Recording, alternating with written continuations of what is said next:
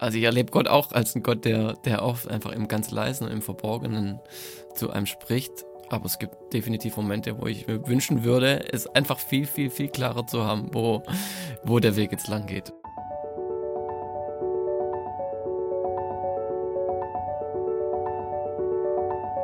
Der Flügelverleih. Mit diesem Podcast kommst du an.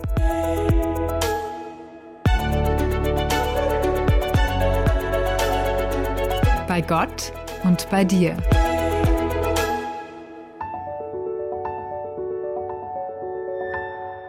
Dieser Mann hat wahrlich außergewöhnliche Wünsche.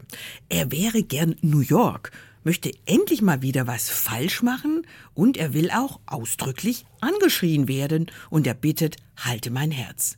Und das Ganze dann morgen nochmal. Also, ehe du jetzt nur noch Bahnhof verstehst. Das sind alles Songtitel aus dem aktuellen Album von Bastian Benoit.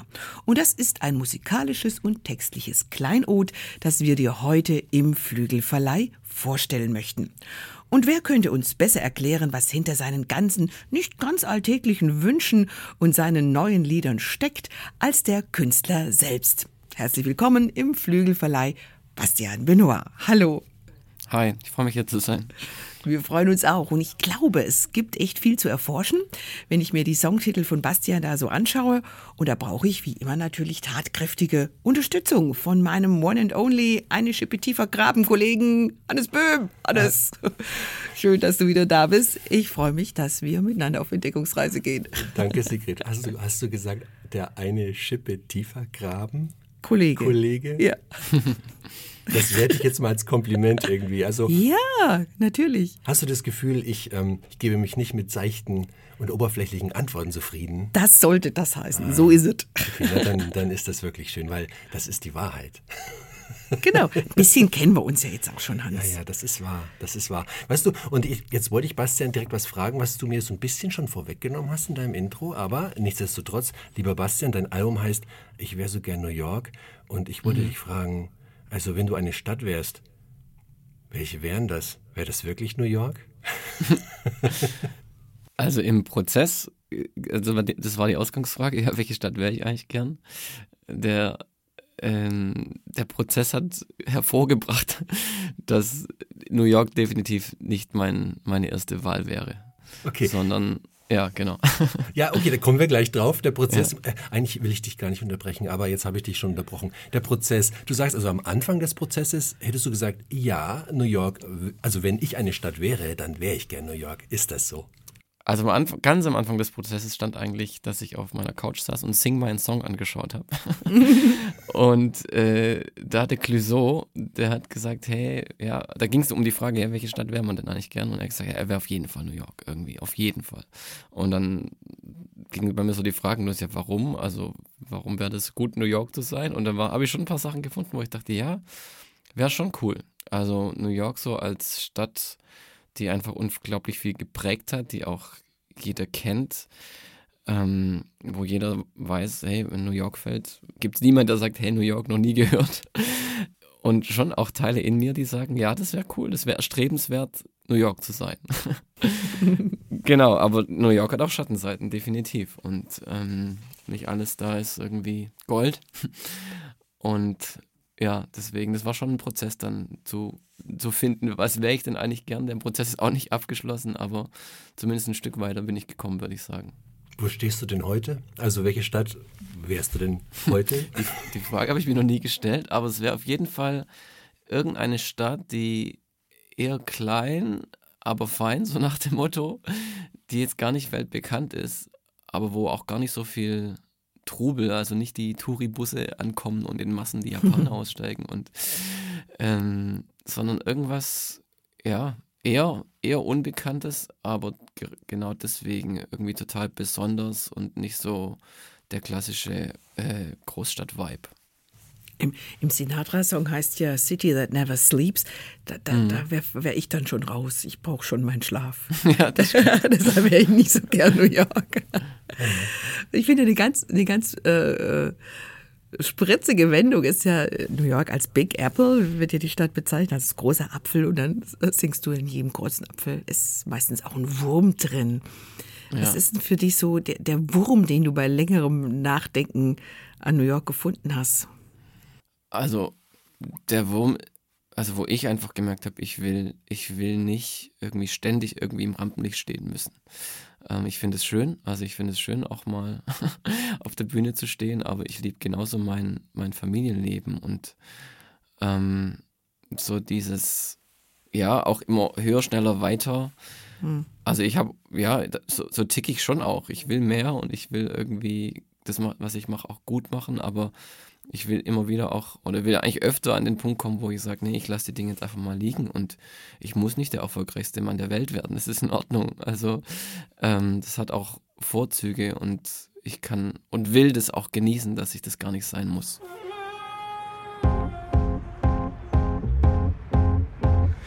Wenn ich eine Stadt wäre, dann auf jeden Fall New York, ein Platz, wo jeder sein will.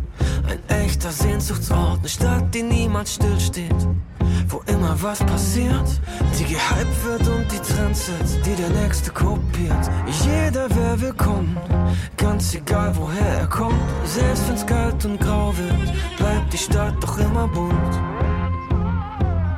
Bleibt die Stadt doch immer bunt. Wenn ich eine Stadt wäre, dann auf jeden Fall New York nicht irgend so ein verschlafenes Dorf. Ich wär so gern New York, dann wär ich hip, wär ich top. Alle schauen zu mir auf. Hörst du die Musik und den Applaus? Ich wär so gern NYC, dann dance ich wie ein Genie.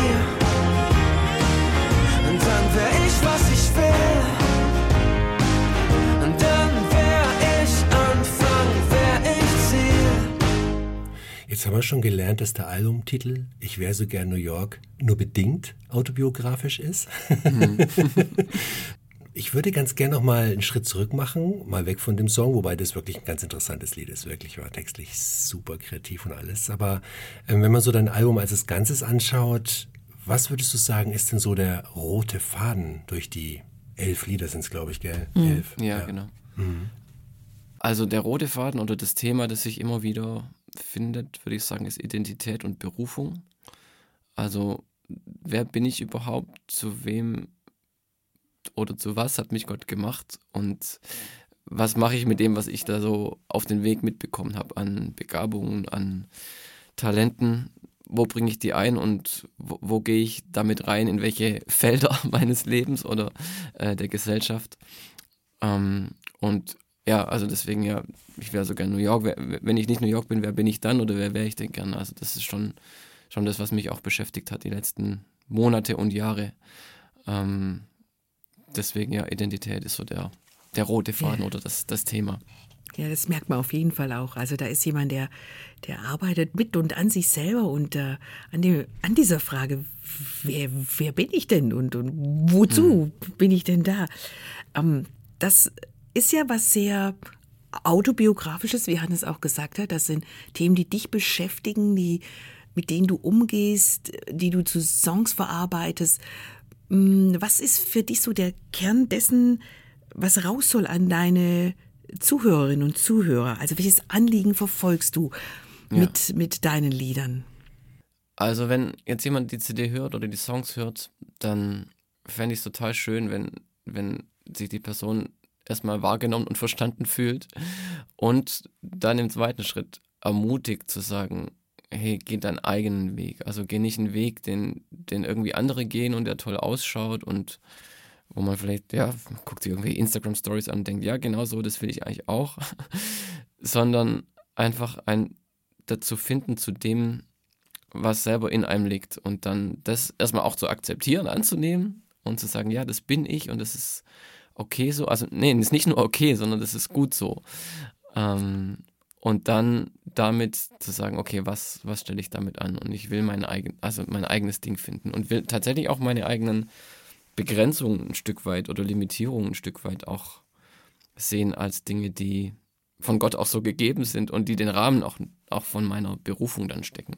Also wenn das, das passiert, dann wäre ich glücklich. Das Album, wenn man so ein Album aufnimmt, dann ist das ja auch ein Prozess.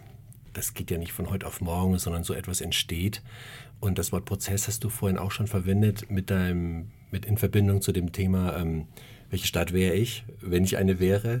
Mhm. Und da haben wir auch schon über den Prozess gesprochen. Äh, dieser Prozess der Albumentstehung, wie lange würdest du sagen, hat der in etwa gedauert?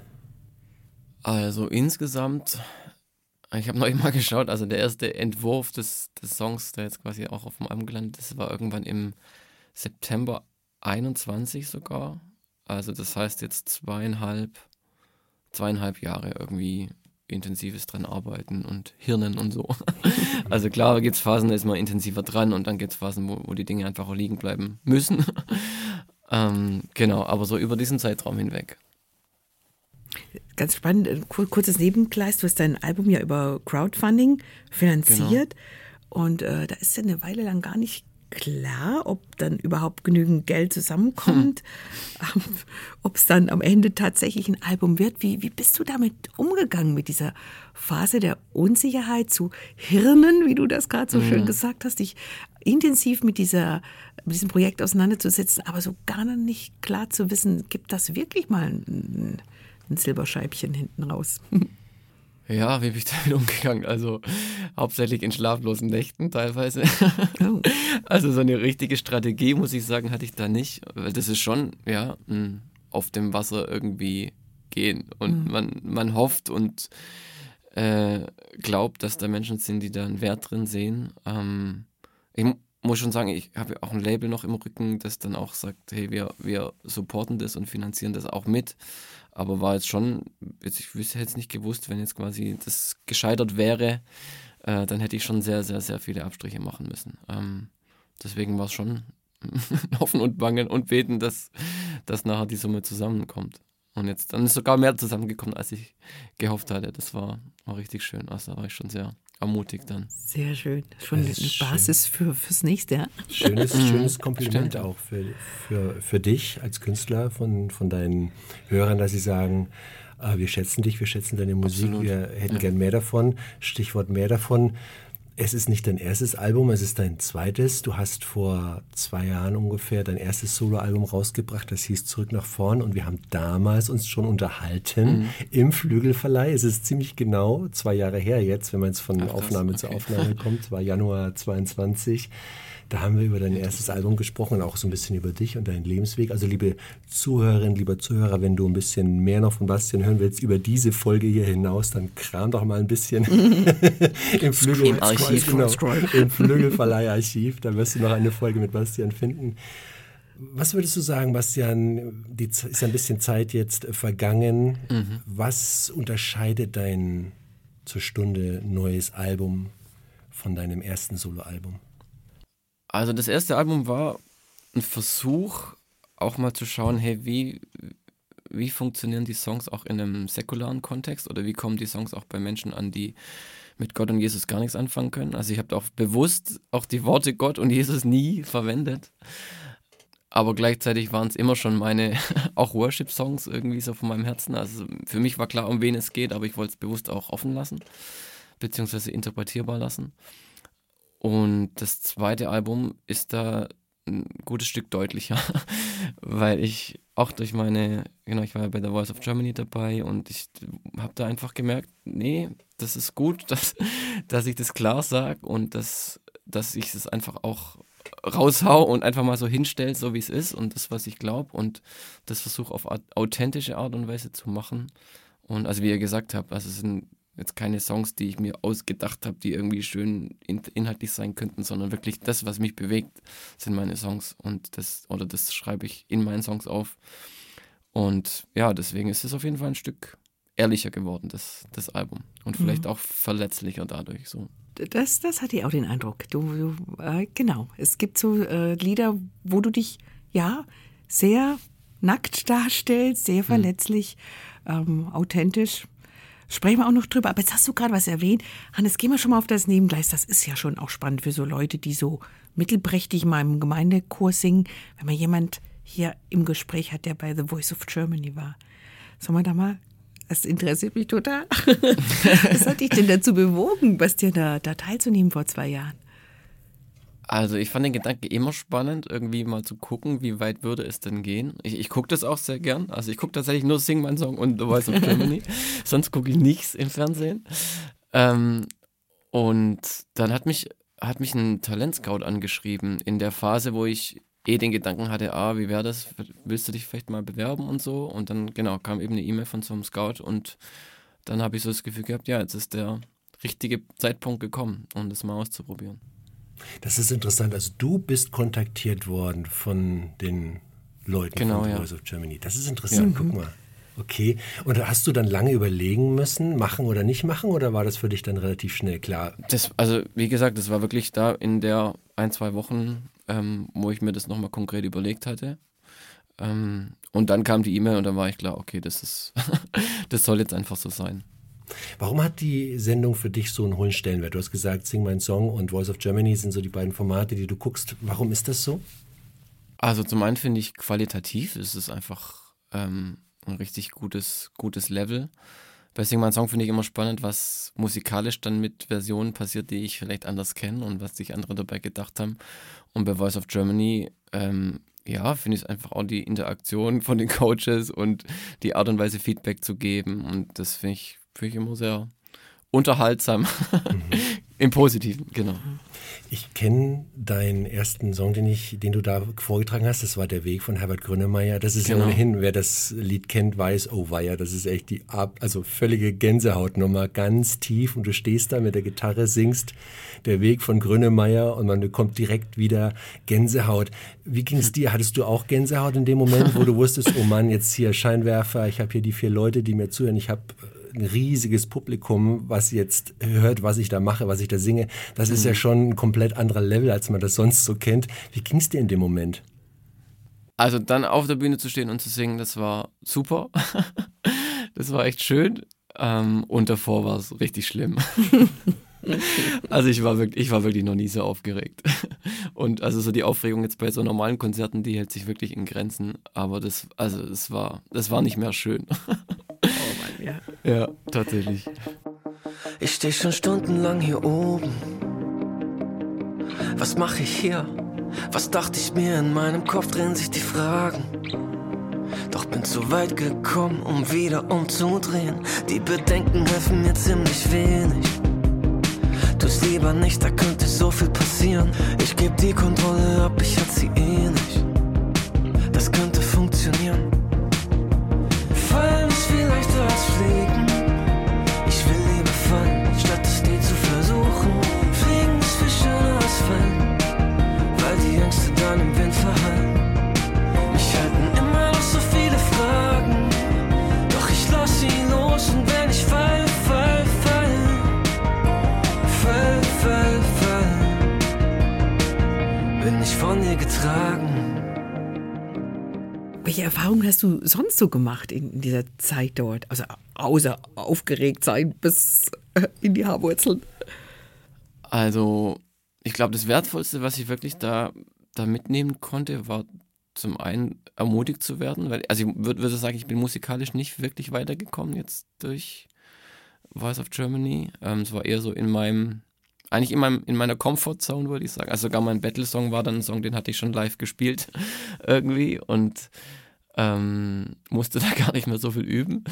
Aber das andere war, dass ich einfach so mit Fragen konfrontiert worden bin, die mir jetzt keiner explizit gestellt hat, aber jetzt auch, wie wir schon hatten, so dieses Identitätsding, wo will ich denn mit meiner Musik hin? Und da hat es die The Voice of Germany Reise auf jeden Fall dazu beigetragen, dass ich jetzt gesagt habe, nee, ich will, ich will auch Menschen erreichen, die mit Gott und Jesus unterwegs sind. Und ich finde es cool, wenn andere auch da die Musik schön finden und da angesprochen werden. Aber ich habe jetzt nicht den Anspruch zu sagen, ich muss jetzt ähm, in eine Szene rein und muss jetzt da meinen Glauben eher so ein bisschen versteckt halten, weil sonst funktioniert es da nicht. Und da ja, wurde so mein ja, Berufungsweg äh, schon mal deutlich klarer durch, durch das Ganze.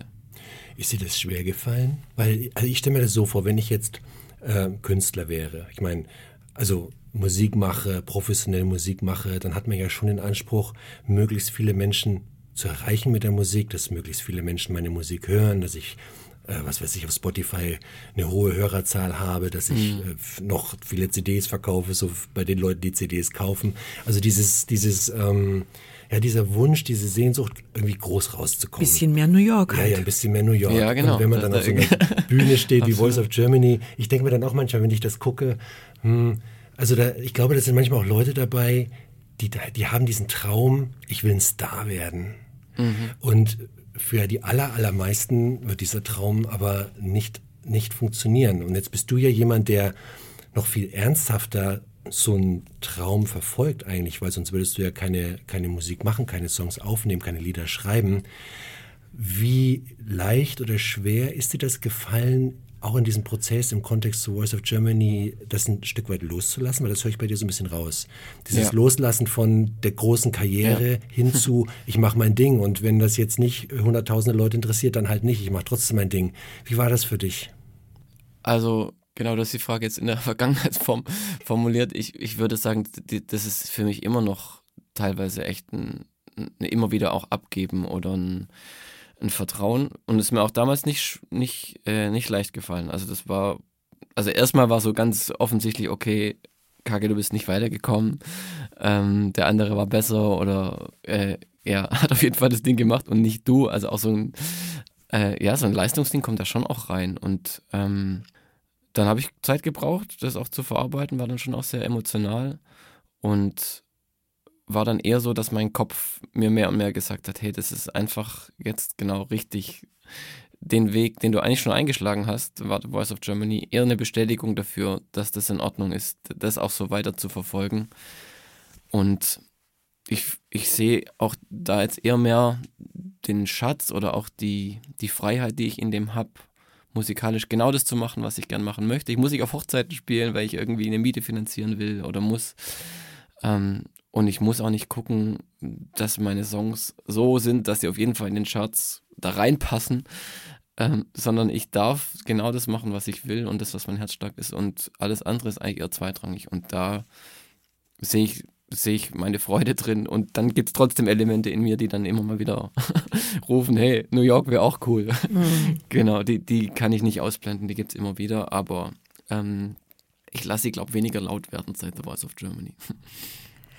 Führt mich auch zu der Frage, ähm, du sagst ja, du musst jetzt nicht auf Hochzeiten spielen, wobei das ist ja auch nichts Anstößiges, aber äh, du lebst nicht von deiner Musik.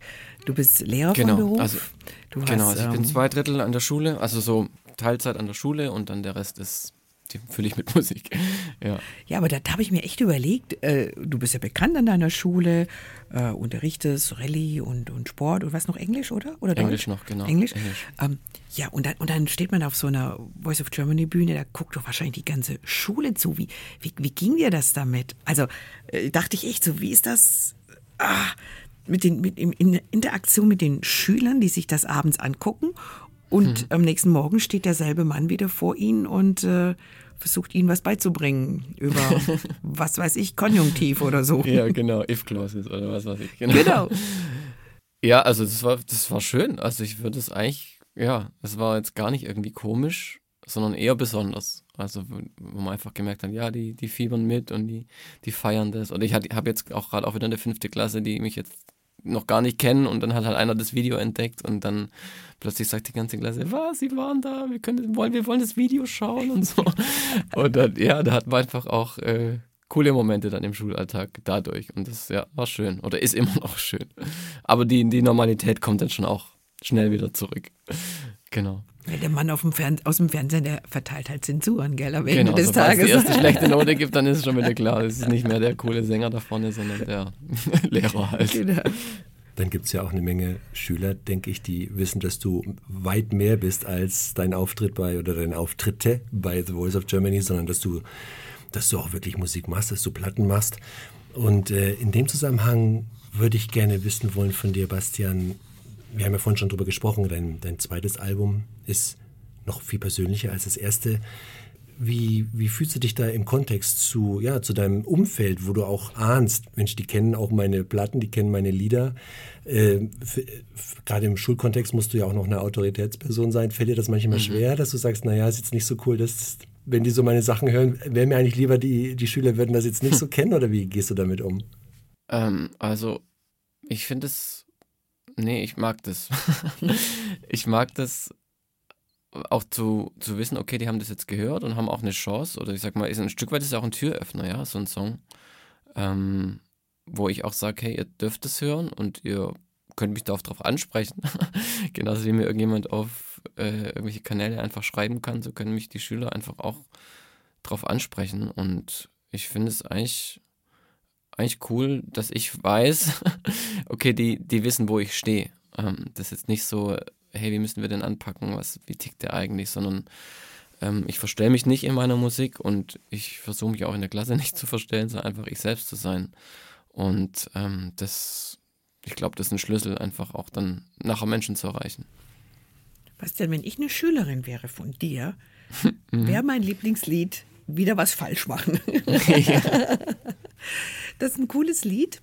Äh, da geht es um Perfektionismus. Lass uns da mal kurz drüber sprechen. Mhm. Du bezeichnest dich darin ganz klar als Perfektionisten. Worin äußert sich das bei dir besonders? Boah, in meiner, in allem. also ich muss, es gibt Bereiche, wo ich ein bisschen entspannter bin, aber in meiner Musik ist wirklich, ja, es, bis ins kleinste Detail muss halt das durchgeplant sein und dann höre ich mir auch den Mix zum hundertsten Mal an und, und gebe mich da einfach nicht zufrieden mit, mit Dingen, wo ich nicht sage, ja, ich bin mir nicht sicher, sondern ich will mir da einfach sicher sein was ich tue. Und ja, das ist schon dann auch viel Zeit, die dann da drauf geht oder Dinge, die ich vielleicht mache, die müssten gar nicht sein. Ich mache sie trotzdem, weil ich denke, ja, das ist, gehört einfach dazu. Es ist auch irgendwie immer wieder so ein Lernprozess. Ähm, ja, also es wirkt sich schon in sehr viele, in sehr viele Bereiche meines Lebens hinein. Kann, kann auch ganz schön anstrengend sein, so für, für einen selber und für das Umfeld. Ja, definitiv. also ich bin schon auch ein Mensch, dem, dem fällt es dann auch schwer, irgendwie abzuschalten, zu sagen, jetzt ist mal in Ordnung. Ähm, und meine Frau trägt es schon zu einem großen Teil auch mit. Äh, und ja, äh, sagt dann aber auch mal immer wieder, und das ist auch gut, das brauche ich auch. Es ist einfach gut, lass es, ist in Ordnung. Wir reden jetzt über was anderes, besser wird's nicht. Das bleibt jetzt so. Genau, ja. Hast du das Gefühl, dass dass man sich da entwickeln kann, also weg vom Perfektionisten? Oder sagst du, naja, so ist man halt, so tickt man halt und man muss halt schauen, dass es nicht überhand nimmt, aber so richtig aus der Haut kann man ja auch nicht. Wie, wie siehst du das so für dich? Also, ob man davon ganz, ganz, ich glaube nicht, dass man davon ganz wegkommt, aber ich würde schon sagen, dass man sich oder lernt damit auch zu leben, in dem Sinne, dass man dem dann den Raum gibt, wenn man weiß, okay, an der Stelle ist es auch angebracht und an anderen Stellen vielleicht sagt, nee, da ist es jetzt einfach drüber und da muss es auch nicht sein.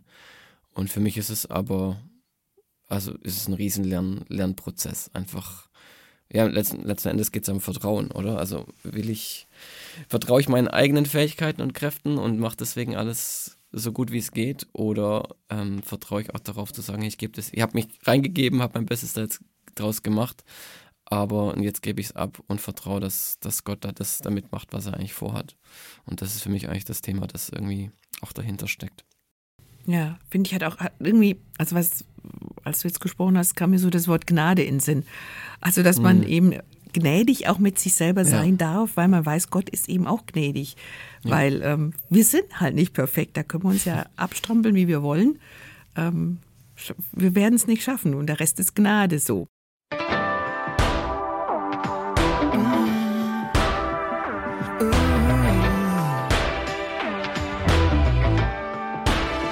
Lass mal wieder was falsch machen und so richtig gegen die Wand fahren, so wie in den guten alten Zeiten, als wir noch jung und naiv waren, wieder mal scheitern. Nein, es muss nicht alles gut gehen, es muss nicht immer representen. Vielleicht kann auch mal was schiefstehen, wieder was falsch machen. Ganz einfach um zu sehen, dass die Welt nicht untergeht. Sie ist immer noch am Drehen, auch wenn ich durchdrehe. Am Leben ändert das nicht viel. Und wenn ich auf die Fresse fall, dann wenigstens mit Stil. Ich bin ein Perfektionist, aber wenn ich mal ehrlich bin, dann, brauch ich diese Stimme nicht, die mir sagt, es ist nie genug.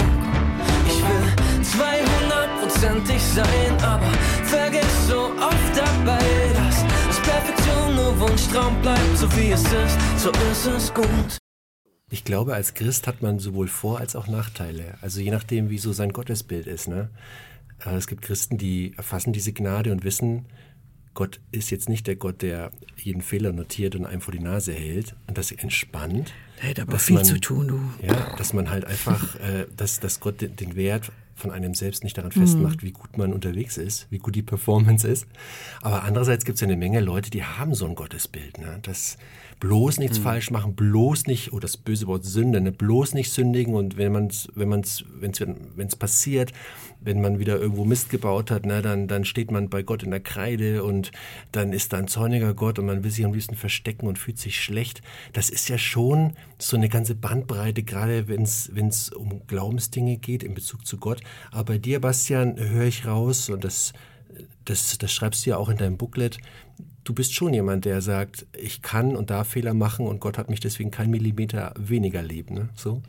Ja, voll. Also ich, also für mich hängt das Thema jetzt, auch Perfektionismus hängt, hängt eigentlich weniger mit dem zusammen, dass ich denke, wenn ich was falsch mache, dann bin ich nicht mehr gut genug oder weniger geliebt, sondern eher von meinem, von meinem Ziel herkommen, zu sagen, hey, mit meiner Musik will ich ja gern Menschen berühren und will, dass Gott denen begegnet. Ähm, und wenn es möglich perfekt ist, dann äh, wird das Ziel erreicht. So, also ist ein Druckschluss, ja, weil letzten Endes ist ja auch in den unperfekt oder vielleicht vor allem dann in den unperfektesten Sachen kann Gott sich irgendwie zeigen. Und also ich komme aber eher von der, dieser Seite her, da glaube zu dem Perfektionismus, dass ich denke, ja, wenn es besser ist, dann, dann ist die Wahrscheinlichkeit, dass äh, Gott da auch drin wirkt, irgendwie größer. Ja, mir so dieser Total Exzellenz, verkorkst, aber genau, genau, Exzellenzgedanke, Exzellenzgedanke, genau. genau. Genau, ich, ich, ich gebe einfach das, das Beste. Was äh, hat ja auch eine Berechtigung. Wir sollen ja auch Ja. nicht irgendwie oh, so halbwegs Gutes abliefern für Gott. Ich, ich verstehe schon, was du meinst. Ja, wie ist denn mit fallen lassen und fliegen, Bastian?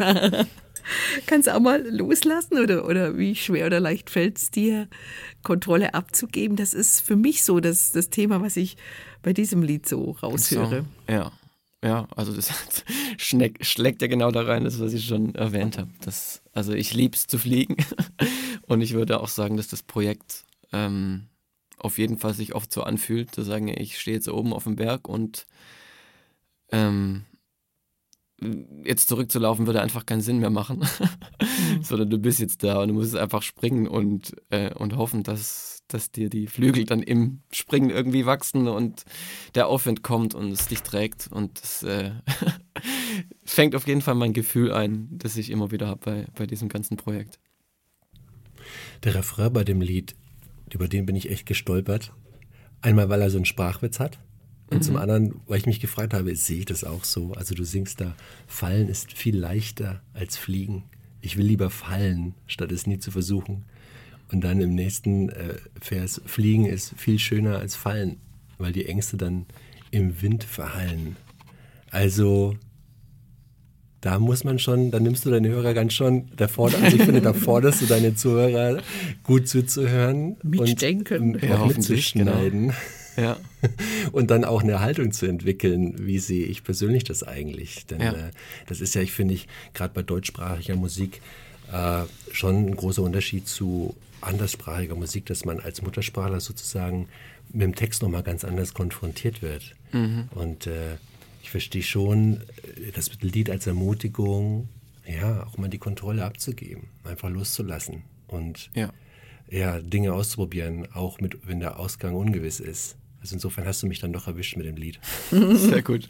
Ja, also ist auch mein eigener Anspruch, da jetzt nicht einfach nur Songs oder Te- Texte zu schreiben, die man einmal hört und dann unten einen Haken drunter macht und sagt, ja, passt, habe ich gecheckt, läuft, sondern da ein Stück weit auch rauszufordern und ähm, zum Nachdenken anzuregen. Das ist mir schon wichtig.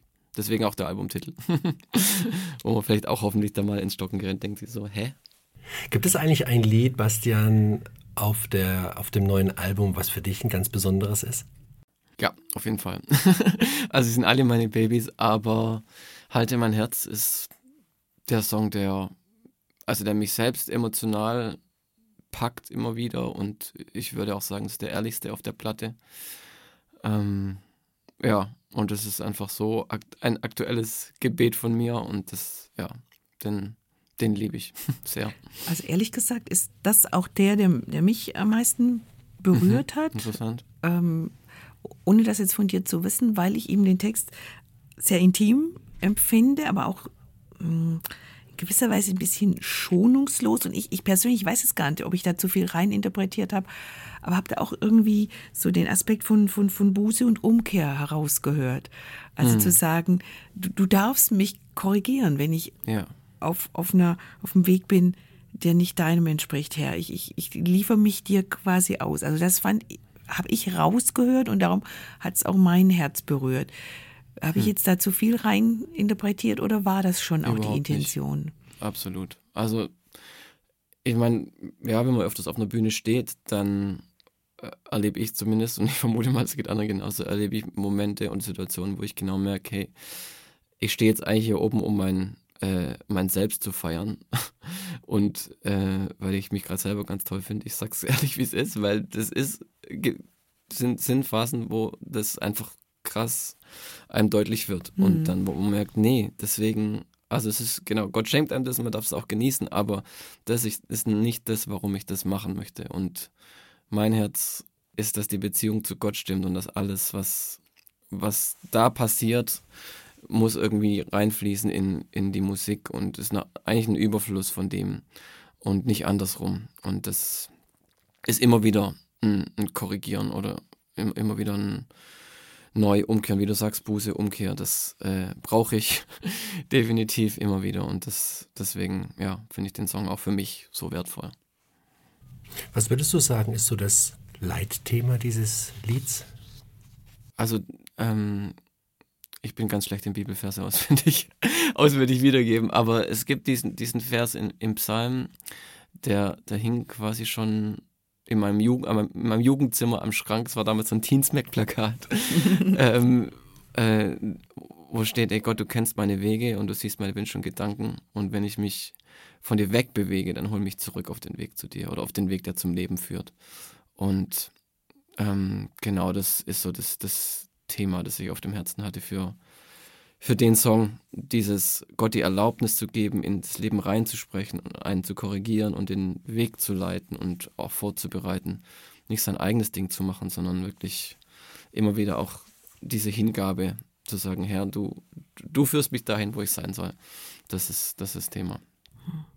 Wenn man das jetzt mit, mit Luthers Worten, die vielleicht für, für viele noch ein bisschen präsenter sind, ist es dieses äh, erforsche mich Gott und erkenne Stimmt, mein ja. Herz. Ja, ja. Prüfe mich und erkenne, wie ich es meine und sieh, genau. ob ich auf bösem Wege bin und leite mich auf ewigem Wege.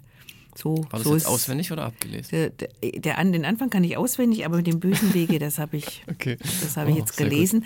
Aber so ist es mir halt noch im Ohr. Interessanterweise, hm. interessanterweise hing das bei uns im Kinderzimmer auch. Echt? Schwester ja, und mir. Mhm. War wahrscheinlich das gleiche Plakat dann sogar. Nee, ich bin doch wesentlich älter. Bastian. Okay, kein Teensmack-Plakat. Kein okay. Teensmack-Plakat. Teensmack gab es noch nicht, gab es noch nicht bei okay. mir. Ja.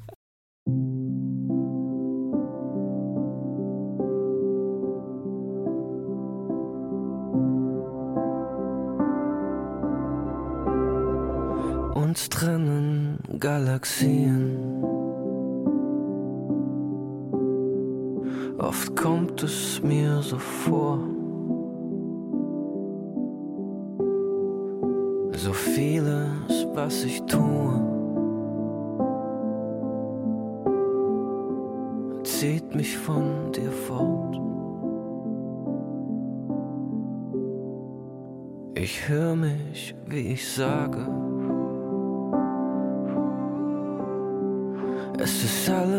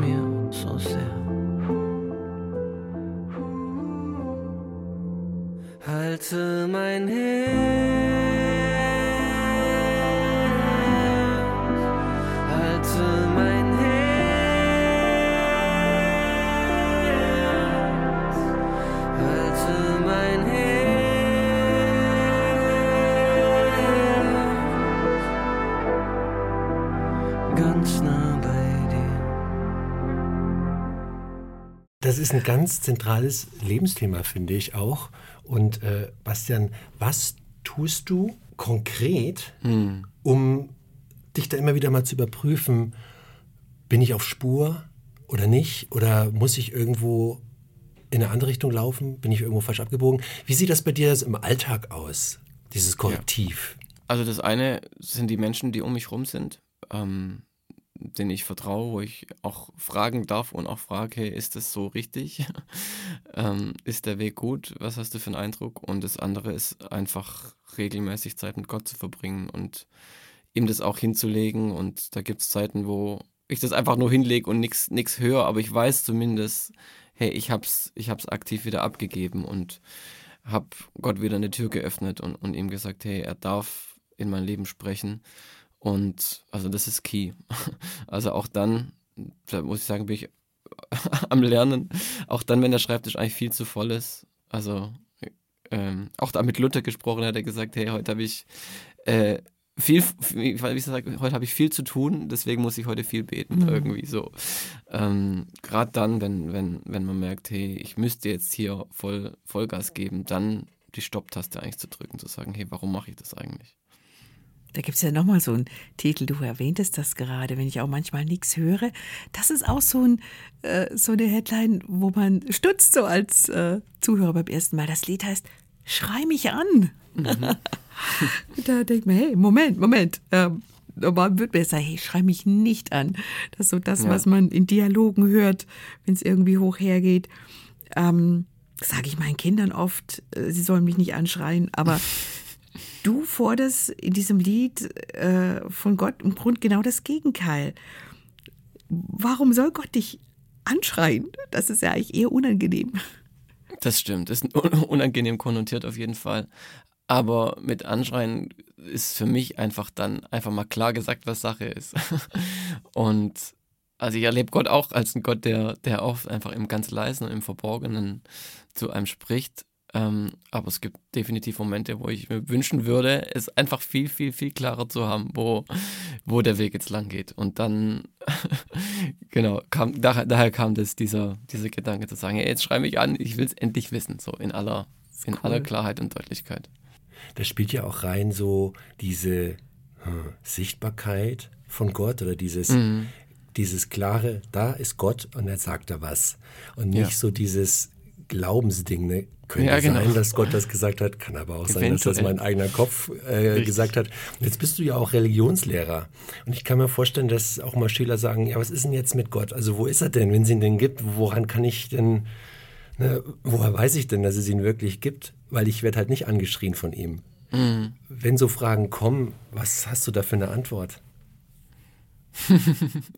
also man kann natürlich jetzt irgendwie in die Physik gehen und sagen, hier, äh, genau, wenn die Komponenten unterschiedlich oder anders ange angeordnet werden, wird es auch kein Leben auf der Welt geben. Also je nachdem, welche Klassenstufe würde ich auch sagen und was, was es für ein Schüler ist.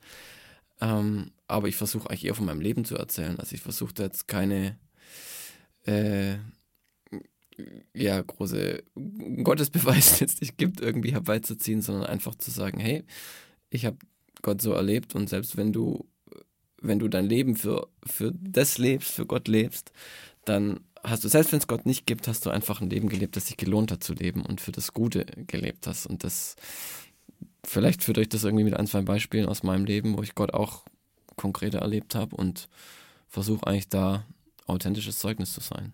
Hm. Das hätte ich jetzt auch noch gefragt, wenn du Gott aufforderst, schrei mich an. Macht das denn manchmal? Nee.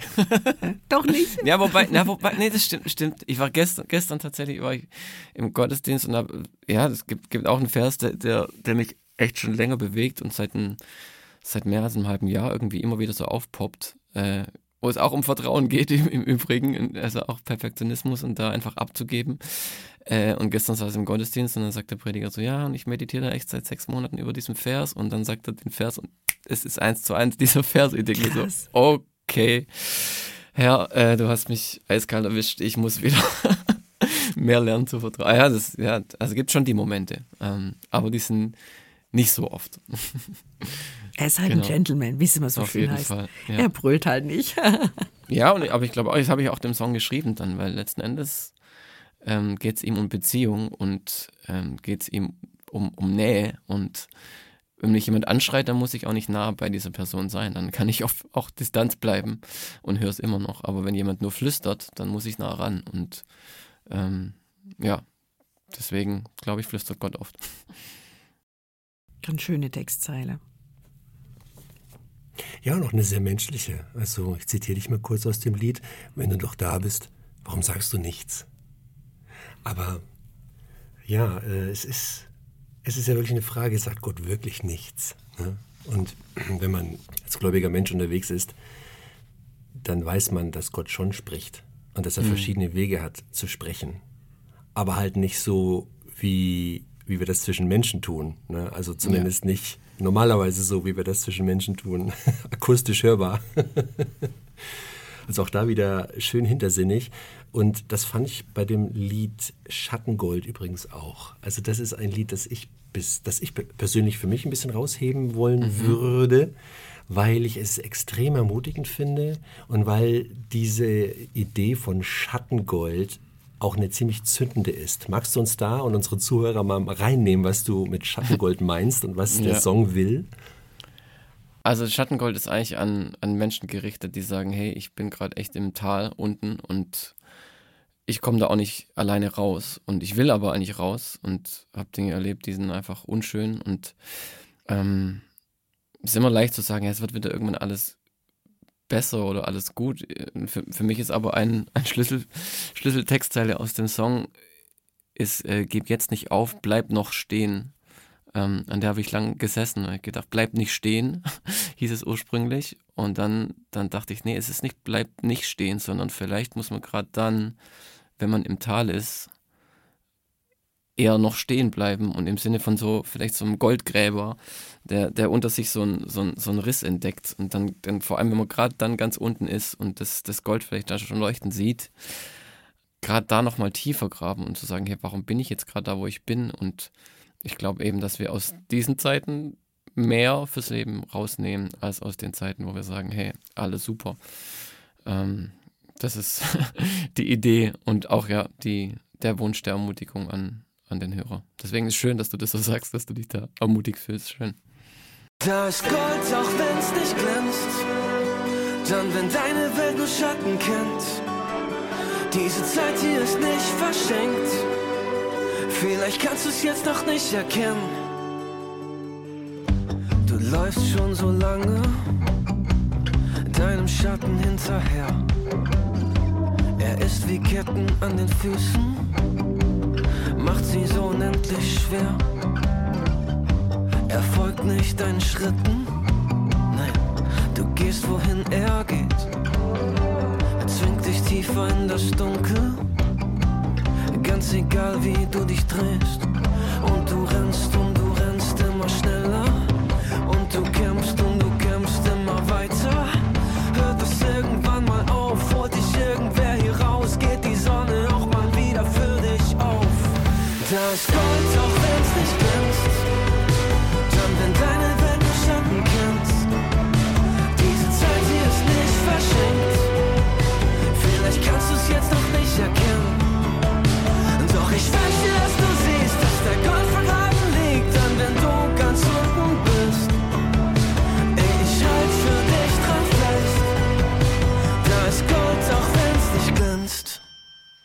das zum ersten Mal gehört habe, den Song, fiel mir analog zu dem Wort für Bitte, äh, dieses Wort für Glaube, das es jetzt eigentlich nicht gibt, was fiel mir so ein, also da ist jemand, der vertraut und glaubt für einen anderen, der es eben gerade nicht mehr kann.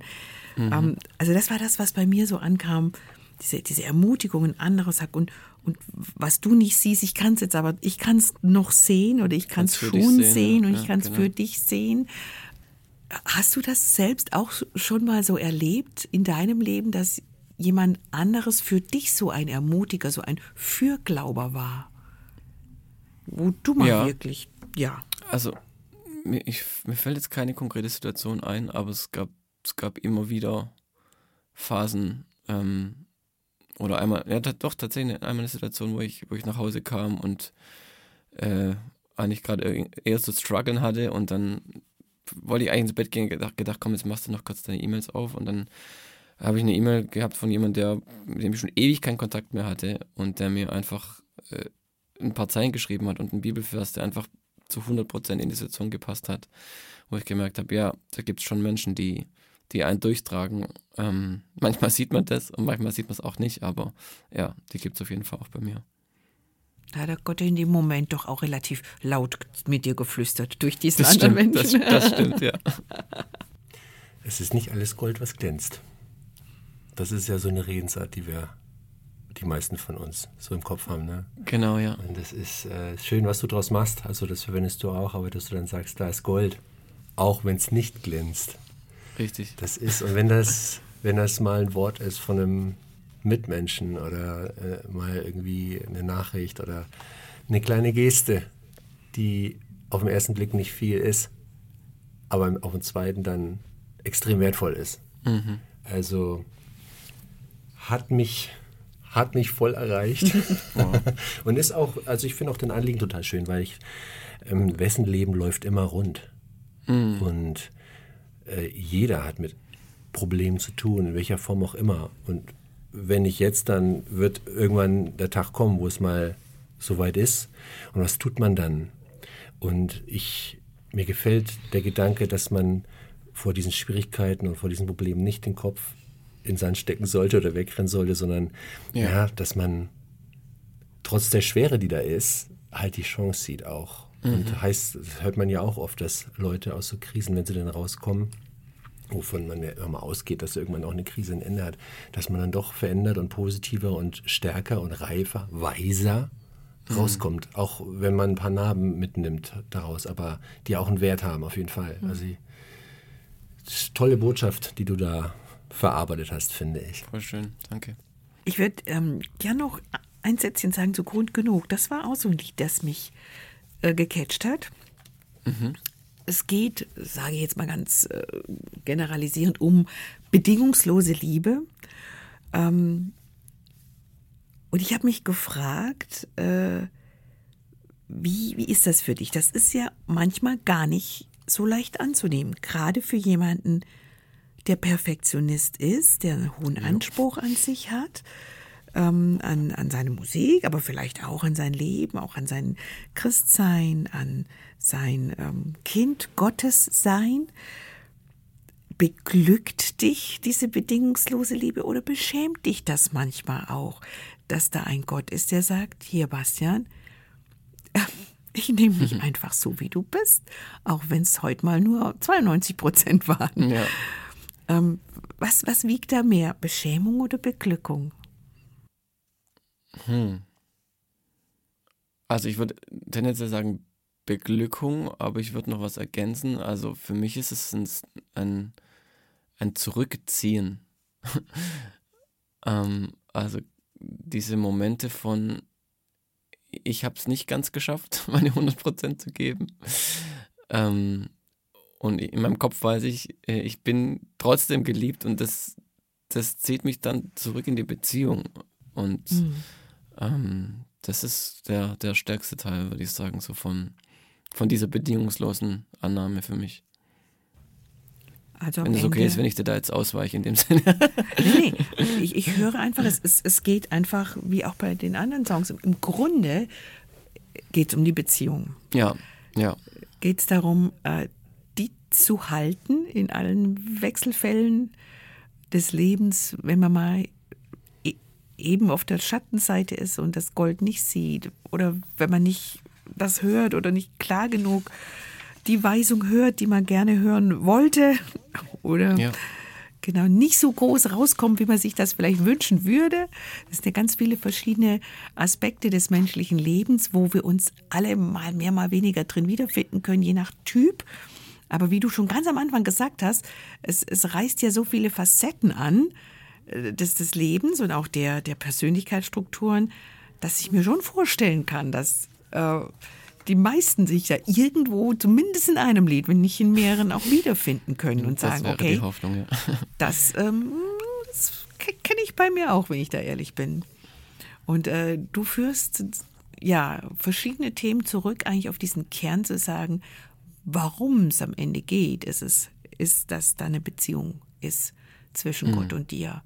Das ist so das die, nach- die Kernschmelze auf diesem ja, Schluss gut, ankommt. gut. Mich hat beim Hören deines Albums erstaunt, wie nachdenklich es ist und wie, ja, wie persönlich es ist. Und äh, so langsam neigt sich unser Gespräch ja dem Ende zu. Und deswegen ist dieses Wort Prozess für mich nochmal so ein, so ein Wort, was wir am Anfang verwendet haben, was ich jetzt ganz gern hier gegen Ende unseres Gesprächs nochmal hochwerfen wollen würde. Dieser Prozess der Albumsentstehung. Was hat der mit dir eigentlich gemacht, jetzt wo das Album draußen ist und es fix und fertig ist? Wie bist du verändert worden oder bist du verändert worden durch diesen Prozess des Albums? Ja, also auf jeden Fall, weil, wie gesagt, es waren wirklich diese zweieinhalb Jahre. Viele von den Songs, die, sind irgendwie, oder die Ursprünge sind im, im Hotelzimmer in Berlin losgegangen, ähm, wo mich die Themen auch so, so gepackt haben. Und ich bin jetzt einfach total glücklich mit dem Album, weil ich das Gefühl habe, ich bin, bin viel mehr, in, also in meiner Musik bin ich viel mehr ich selbst und bin viel mehr da, wo ich das Gefühl habe, da ist mein richtiger Platz. Das war schon noch ein Rausfinden. Also vor zweieinhalb Jahren war das, auch mit The Voice of Germany war ein Stück weit, ähm, ich würde es gerne rausfinden und gucken, wo gehen die Türen auf. Und ja, das ist einfach, da ist sehr, sehr viel deutlicher geworden und da habe ich viel mehr einen Frieden damit, ähm, mit, dem, mit dem Status quo. Und das ist, ja, fühlt sich gut an. Das ist ein schönes Schlusswort, ha? Hannes, Ja. Fühlt sich gut an. Wir freuen uns für dich, Bastian, Genau, dass ja. du da für Ja. dich einen Weg gefunden hast und den auch gegangen bist. Danke. Hätte ja auch sein können, dass du sagst, na, ich ahne, dass das der Weg ist, aber ich habe keinen Bock drauf. ja, ist das so, ne? Also manchmal ahnt man ja, das und das wäre richtig und das und das wäre nicht so und dann stellt man vielleicht hier und da fest, Mensch, das, was jetzt nicht so richtig wäre, habe ich, ist aber trotzdem eigentlich das, was ich jetzt mache, weil ich habe da jetzt Bock so. Aber dann diesen Mut zu haben, seinen Weg zu erkennen und den dann auch echt zu gehen, das ist nicht selbstverständlich und äh, Glückwunsch und Kompliment an dich, Danke. dass du diesen Prozess so durchlaufen hast und dass du auf dem Weg bist, auf dem du jetzt da bist. Ja. Sigrid, hast du noch irgendwie Ich habe nur gerade gedacht, wie schön, dass das dann schlussendlich auch ganz, ähm, ganz materialistisch gedacht, die Kohle zusammengekommen ist bei dem Crowdfunding, dass ähm, ja, das im Grunde ja auch den Weg bestätigt hat, den, den Bastian da Ja. eingeschlagen hat.